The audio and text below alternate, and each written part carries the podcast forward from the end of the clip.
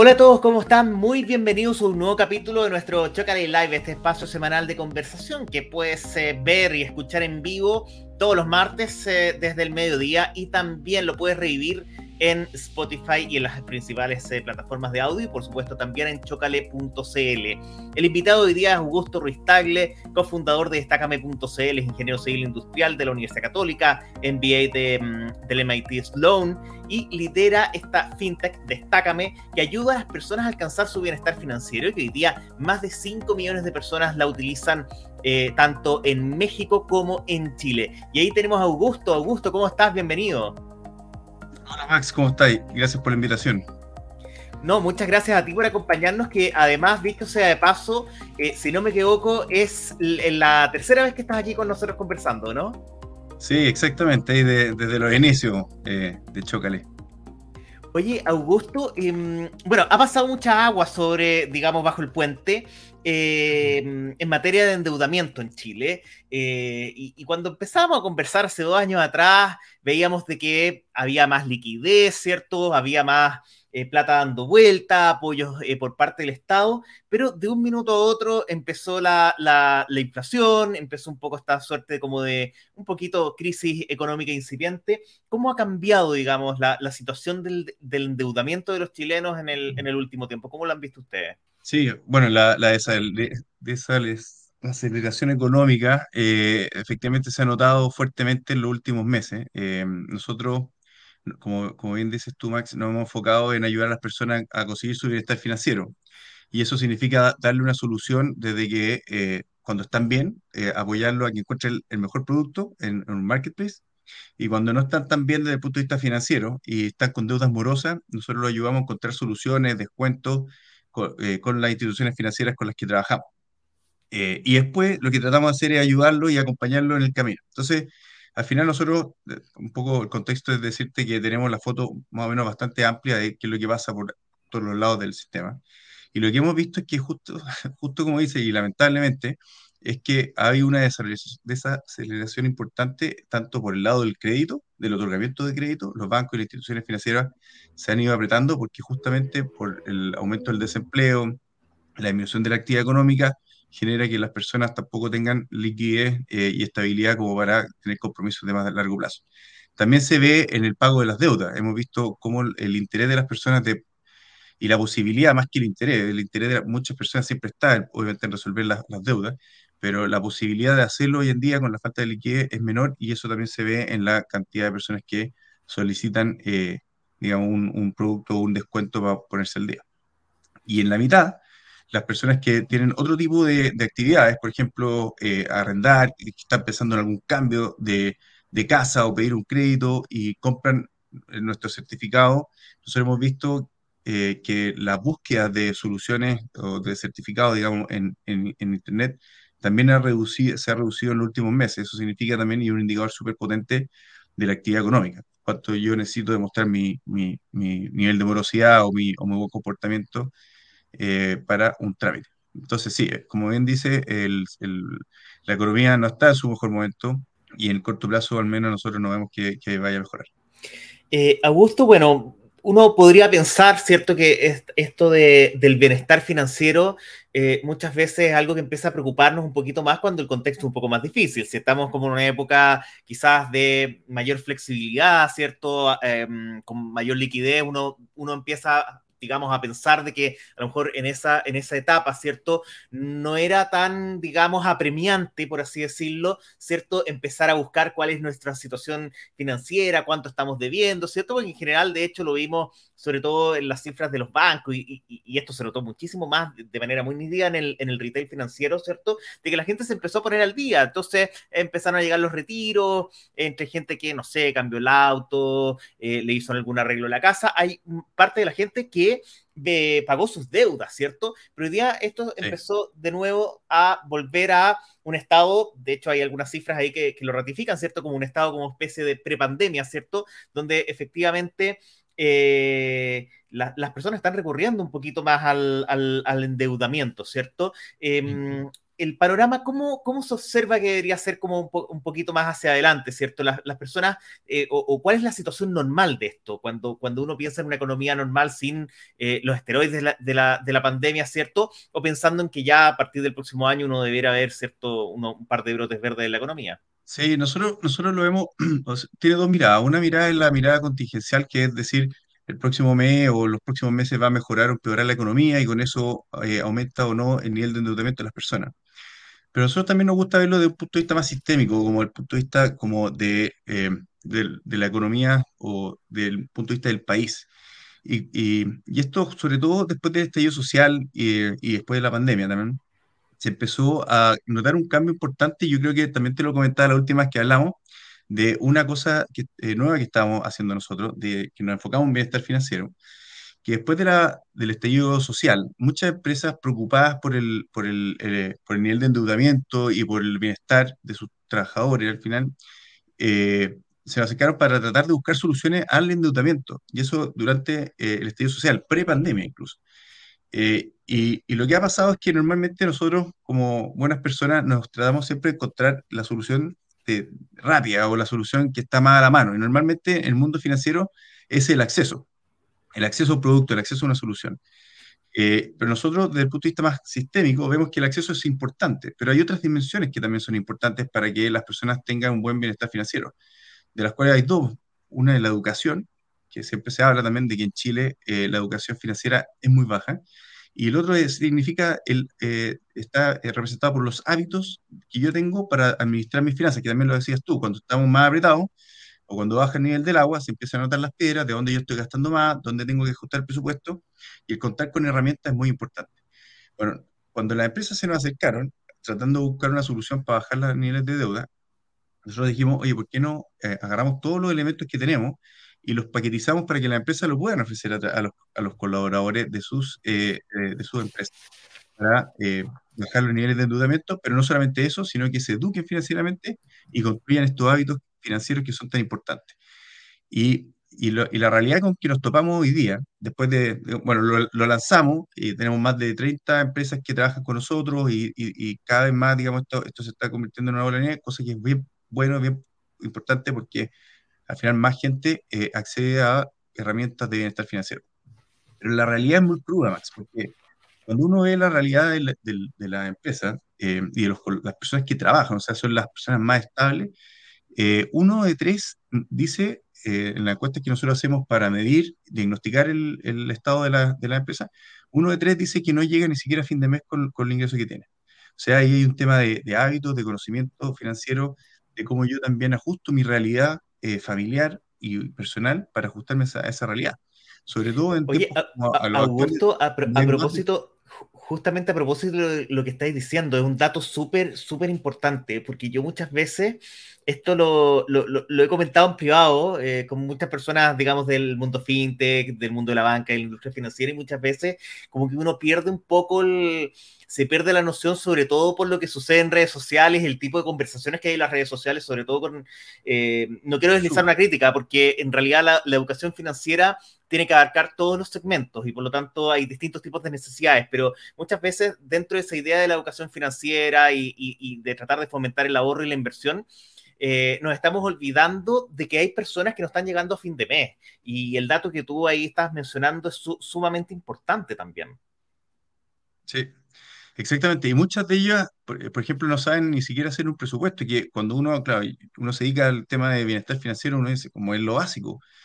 Eh, después, por ejemplo, y hay otros datos súper duros, y esto se ha mantenido desde la pandemia, porque lo empezamos a medir ahí, eh, pero también se refleja en las empresas, que a, nosotros, nos llama la atención. Eh, dos de cada tres personas dicen que no tienen ahorro líquido para enfrentar un mes sin trabajo.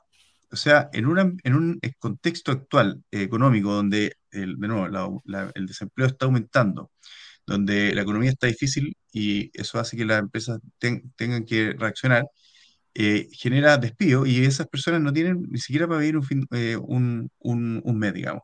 Y eso también tiene que ver con hábitos eh, y cómo yo me preparo para, para que en el futuro, obviamente, las cosas, digamos, cosas pasan, hay imprevistos, imprevistos laborales, imprevistos de salud, y normalmente nosotros somos buenos para consumir, somos, pensamos en corto plazo y nos gastamos lo que tenemos.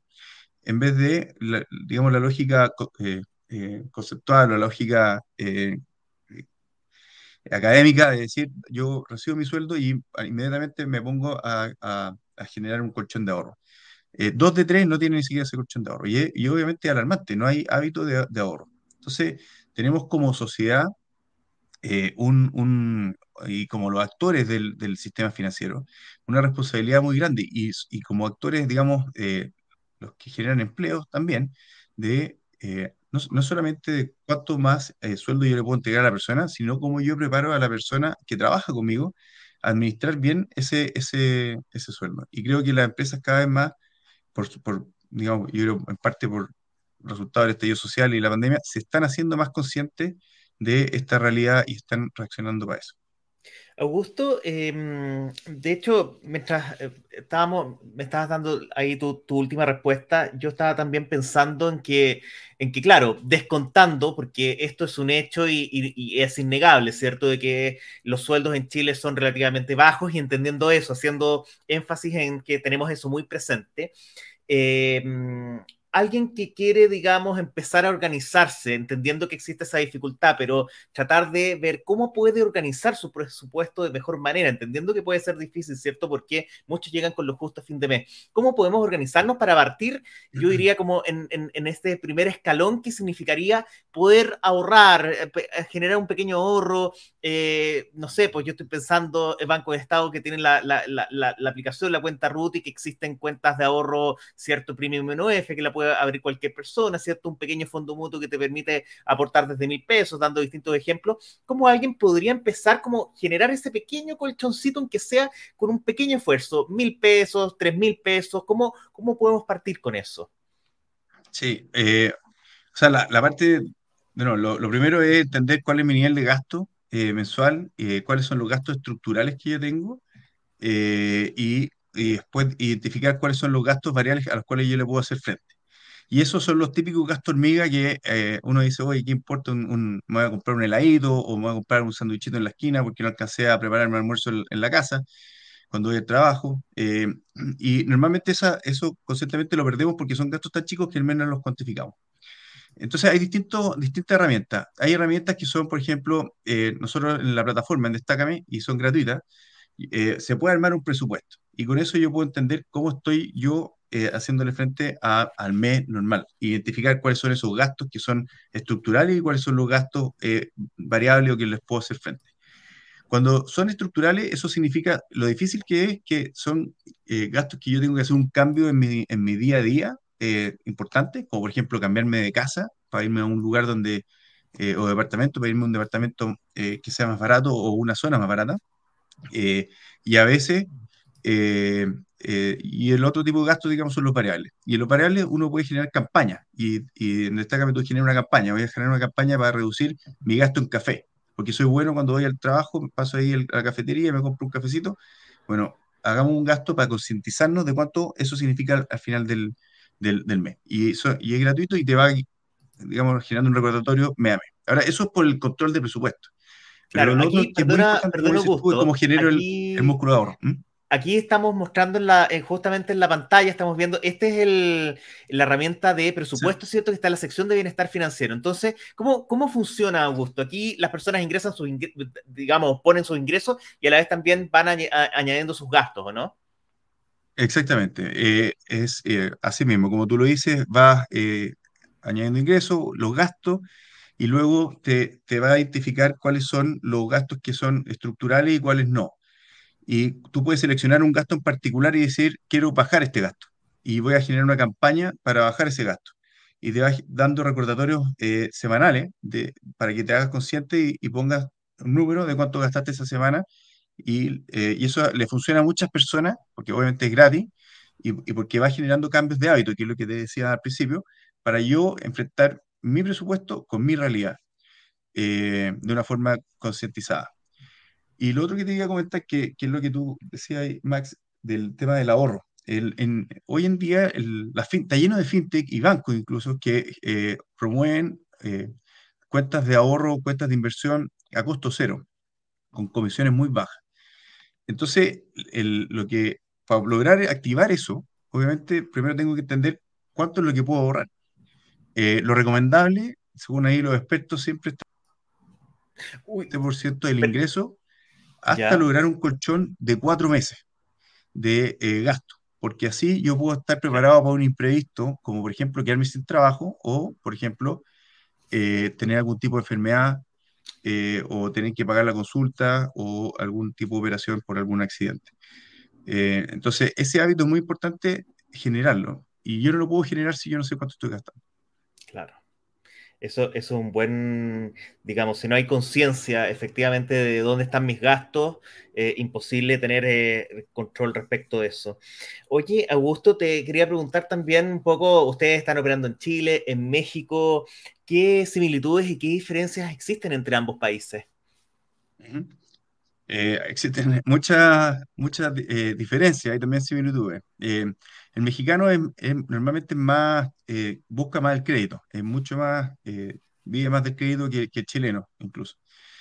Eh, y el sistema financiero como tal es más completo. Por ejemplo, este proyecto de deuda consolidada que se está haciendo en Chile, que es súper importante para darle transparencia y finalmente para beneficiarnos a todos nosotros como, como consumidores, digamos, porque permite usar nuestra propia información para nuestro propio beneficio y buscar el mejor oferente. Bueno, en México eso ya existe eh, hace años. Eh, por lo tanto, cuando la persona quiere tomar un, crédito, eh, puede ir a muchos frentes distintos y tienen mejor información para tomar mejores decisiones de riesgo. pero por otro lado, tiene una cosa no, tan buena de que no hay tasa máxima convencional. ¿Qué significa eso? Que se puede cobrar demasiado lo que, digamos, la, institución financiera quiera por los créditos. Entonces, si la institución financiera no sabe administrar bien el riesgo, eh, eso se lo traspasa en precio a, los, a, las personas.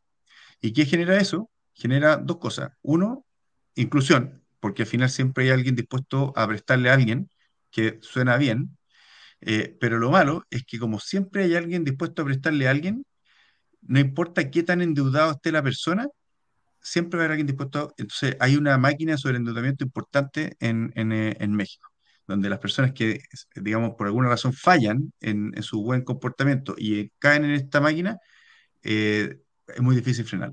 Esas son de las principales diferencias que existen entre ambos mercados. Y, Augusto, eh, lo que toca sobre la tasa máxima convencional es bien interesante porque en privado, eh, desde la banca y desde el mundo fintech, plantean algunos, no, nadie lo ha propuesto públicamente, pero existe como una especie de deseo de, eh, digamos, elevarla o eliminarla. Eh, ¿Qué podría pasar, básicamente? Porque, claro, eh, hoy día en Chile eh, mm, existe, digamos, la informalidad que uno veía incluso en, no sé, pues yo me imagino en la serie Los 80, ¿cierto? Cuando el señor Juan, ¿cierto? Iba y, se endeudaba con un prestamista ilegal, que es un tema también de preocupación, ¿cierto? Y que hoy día estamos viendo ciertos focos un poquito más asociados al narcotráfico y el mundo delictivo, porque cuando te van a cobrar esa plata, te la van a cobrar de no muy buena manera a la puerta de tu casa. Entonces, obviamente, como, como solución a eso, está elevar eso, pero en el fondo, ¿cómo compatibilizar cómo, cómo generar una equidad justa en torno a ambos deseos, ¿cierto? Generar más inclusión financiera, limitar el, el, sobreendeudamiento, pero también sacar a los, a los delincuentes que forman parte de este negocio de préstamos ilegales. Exactamente. Al final, esos delincuentes que forman parte de los eh, préstamos ilegales son la respuesta de que no haya un mercado formal para una necesidad puntual. Lo que hemos visto en, eh, que es una cosa buena, entre comillas, que pasa en México, es que al haber tasas de interés tan altas, eh, permite préstamos de corto plazo. Y en, la realidad de la economía y, de la pyme y de la persona que emprende, eh, hay muchas veces una necesidad de un capital de corto plazo. La tasa máxima convencional es difícil porque está limitada por monto, está estructurada por monto y no por plazo. Entonces, cuando yo quiero prestar, voy a inventar eh, 100 eh, pesos, es distinto cuando eh, esos 100 pesos van a pagar intereses por dos años, a si van a pagar por un, un mes. Porque si yo presto 100 pesos un mes a una tasa del 0,1 o, o al 1%, me voy a ganar un peso. Y con un peso yo no cobro, no, no cubro el gasto operativo que significa poder atender a esa persona. Entonces, hay un tema que se genera por la tasa máxima convencional, no necesariamente por los montos, sino que por los plazos. que, limita el acceso a, emprendimiento, a la persona a la feria. Por ejemplo, nosotros en, México sí eh, damos microcrédito eh, de, 20 dólares, 40 dólares, eh, en, en, un mercado que es más permisivo, y, las personas que lo usan, lo usan como, al final como capital de trabajo. Van, agarran los 20 dólares, se compran la fruta, van a la, a la, a la feria, venden la fruta, se ganan 30 y después vuelven a prestar y no usan como capital de trabajo. Entonces, en ese tipo de, servicio eh, es muy bueno el hecho de que eh, sea más permisivo el, tema de tener una tasa de interés más alta, porque al final, o por, por digamos, paralelo, cobrar un, permitir un cobro operativo que cubra el costo de poder darle ese acceso a alguien que no lo tiene. Augusto, eh, bueno, em, empezó la, digamos, la vigencia y la implementación de la ley de la ley fintech que trae hartos avances. Son, digamos, ya, ya está corriendo el tiempo, pero en total son 18 meses de, implementación. ¿Cómo lo están viendo ustedes ahí desde Destácame?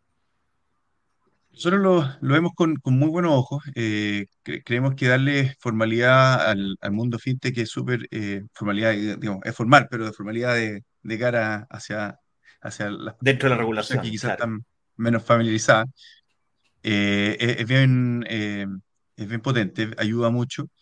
y sobre todo lo que más nos entusiasma es la parte que, que, viene, que tiene que ver con el Open Finance, que se llama el Open Banking. Porque el Open Banking lo que hace eh, al final es permitir la interconexión de nuestra propia información con nuevos oferentes. Entonces, si yo soy una persona que tengo una cuenta en el Banco Santander y me he portado muy bien durante 10 años, esa información hoy día solo la conoce el Banco Santander. Normalmente, y uno esperaría que el banco eh, le da las mejores alternativas de eh, tasas de interés y qué sé yo. Pero si uno quiere comparar, es muy difícil comparar porque el nuevo banco no tiene toda esa información y esa información es mía. Entonces, la ley FinTech habilita eso y es bien positivo, obviamente, para todos nosotros, porque podemos ir a comparar, por último, si es que efectivamente estoy recibiendo las mejores condiciones o hay alguien que, que, paga el costo de cambio para, para eh, servirme, para darme servicio. Claro.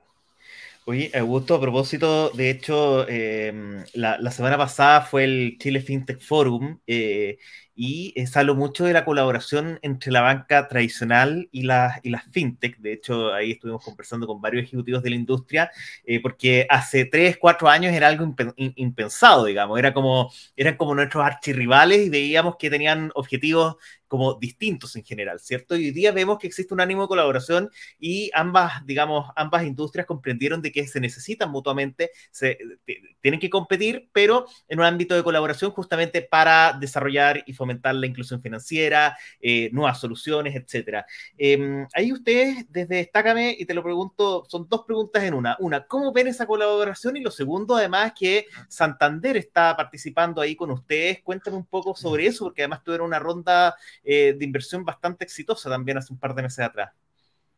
Sí, sí, efectivamente. A ver, por, por, el lado primero, sí, Santander, eh, nosotros venimos trabajando con Santander hace años, donde nosotros fuimos conseguidos como una eh, fintech que iba a colaborar con la banca y con, la, con el sistema financiero porque sabíamos que ellos tenían mucho que aportar eh, y nosotros también, y que la, la, unión hace la fuerza, así que eh, conseguimos el, el, modelo de esa forma. Eh, tiene sus pros y sus contras, porque tiene el pro de, de, tener muy buenos partners, tiene el contra de que los partners son un poco más lentos, entonces es más difícil, digamos, sobrevivir en, en el tiempo. Eh, y con el Santander en particular, eh, ellos han creído en lo que venimos haciendo en inclusión financiera desde hace mucho tiempo. Y eh, de hecho hay varios, digamos, servicios que nosotros habilitamos y programamos para nuestra propia plataforma que el Santander fue identificando como algo súper potente para ellos también. Entonces lo que hacíamos era agarrar lo que ya habíamos construido y lo paquetizábamos y se lo pasamos para que ellos lo utilizaran. Y es así como hoy, destácame, no solamente administra su propia plataforma, sino que administra también plataformas de otros bancos eh, como parte del servicio. Santander es uno y hay otros bancos. Eh, y, en, y, y, en, ese ámbito es que Santander dice, aquí hay mucho valor de co-construir juntos, no solamente por lo que destaca en tecnología puede aportar a, al banco, sino que también como lo que Destaca está haciendo con los usuarios y con las personas puede aportar también al sistema financiero. Porque nosotros al final lo que estamos haciendo en Destácame es generando un, una, escalera que le decimos nosotros de inclusión al sistema financiero. Porque rehabilitamos a las personas que están en mora, en deuda, eh, y uno puede decir que es un poco lo que decía al principio. Hace 30 años el sistema financiero no es lo que es. Y hace 30 años muchas personas empezaron a acceder al sistema financiero, a crédito. La realidad es que accedieron, que es lo, que decía, lo primero que uno eh, quiere, pero sin toda la educación necesaria y sin los hábitos necesarios.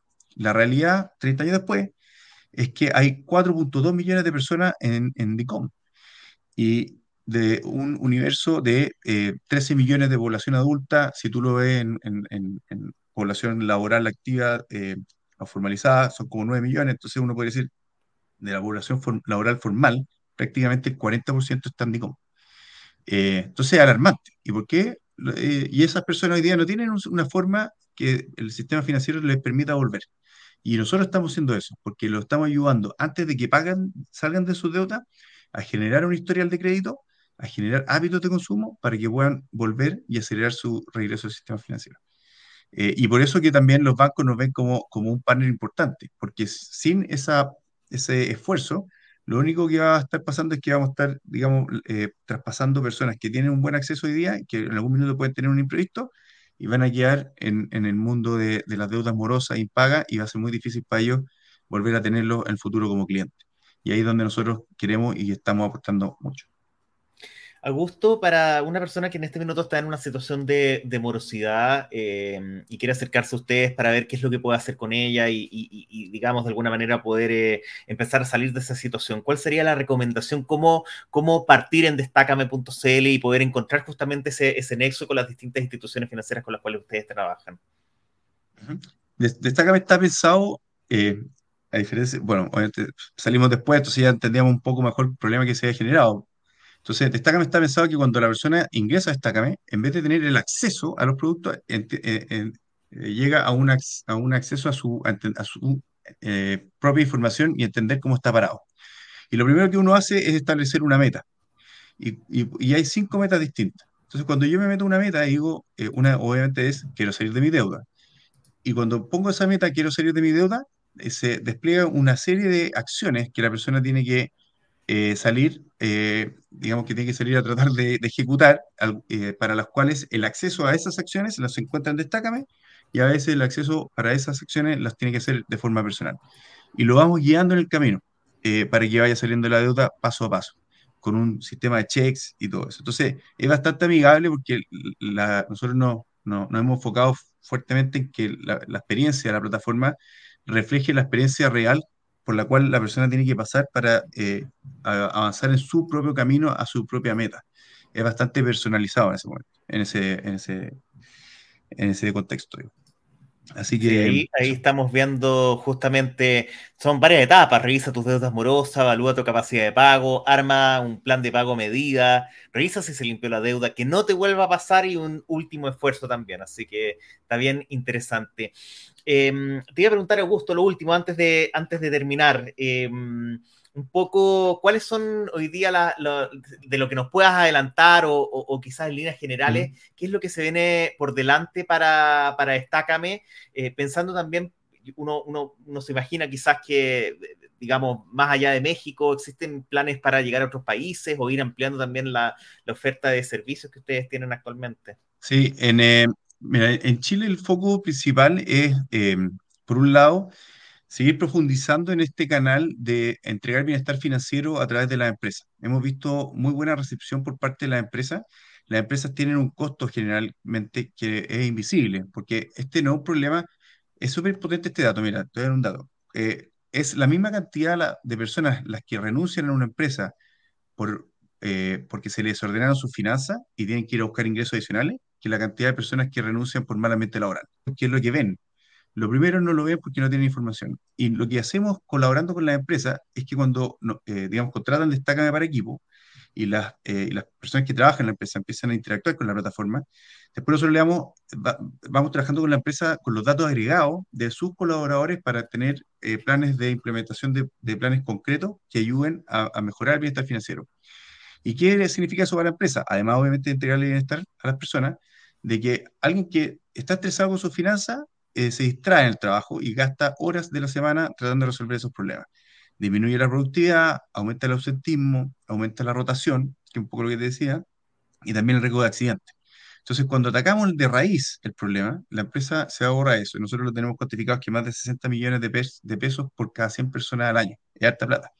Entonces, eh, es un círculo virtuoso que, que convertimos en un círculo vicioso que es, eh, que, es digamos, que la, empresa no lo ve en un círculo virtuoso donde nos preocupamos del estrés financiero, impacta diversas áreas del bienestar mental, psicológico, de salud física en los trabajadores. Y con eso, la productividad.